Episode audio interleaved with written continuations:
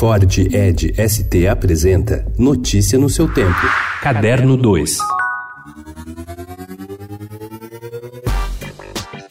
Grande protagonista da peça Mãe Coragem e seus filhos, Anna Firlin é uma figura tão contraditória quanto admirável. A personagem despertou uma simpatia na plateia não planejada por Bertolt Brecht na estreia da peça em 1949. A nova produção está em cartaz no Sesc Pompeia e é dirigida por Daniela Tomás. A peça escrita pelo alemão no início da Segunda Guerra Mundial aponta em sua narrativa para o histórico conflito de católicos e protestantes europeus no século XVII, que deixou 8 milhões de mortos. O famoso berço do renascimento italiano, Florença, se transformou na capital de moda masculina graças ao espetacular Salão Pitti Uomo, que acontece na cidade toscana.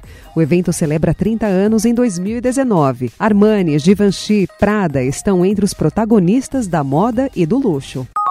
O Prêmio Sesc de Literatura anunciou os ganhadores da sua 16ª edição. Felipe Holloway e João Gabriel Paulsen foram os vencedores. Na categoria romance, Felipe ganhou com O Legado de Nossa Miséria. A obra conta a história de um crítico literário e professor convidado para um evento onde conhece um escritor cuja obra sempre admirou e com quem faz um balanço da sua vida. E João levou na categoria contos com O Doce e o Amargo, que reúne histórias sobre conflitos geracionais e ritos de passagem alternando o tom onírico e realista.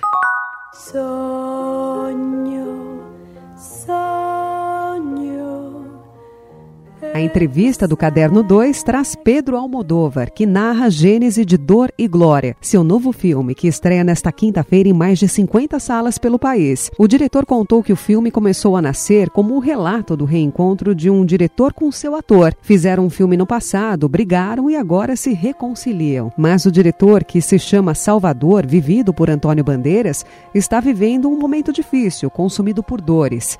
Depois de deixar a sinopse de lado, Almodóvar achou o tom que queria contar e se trata de um relato autobiográfico: Madrid, homossexualidade e drogas.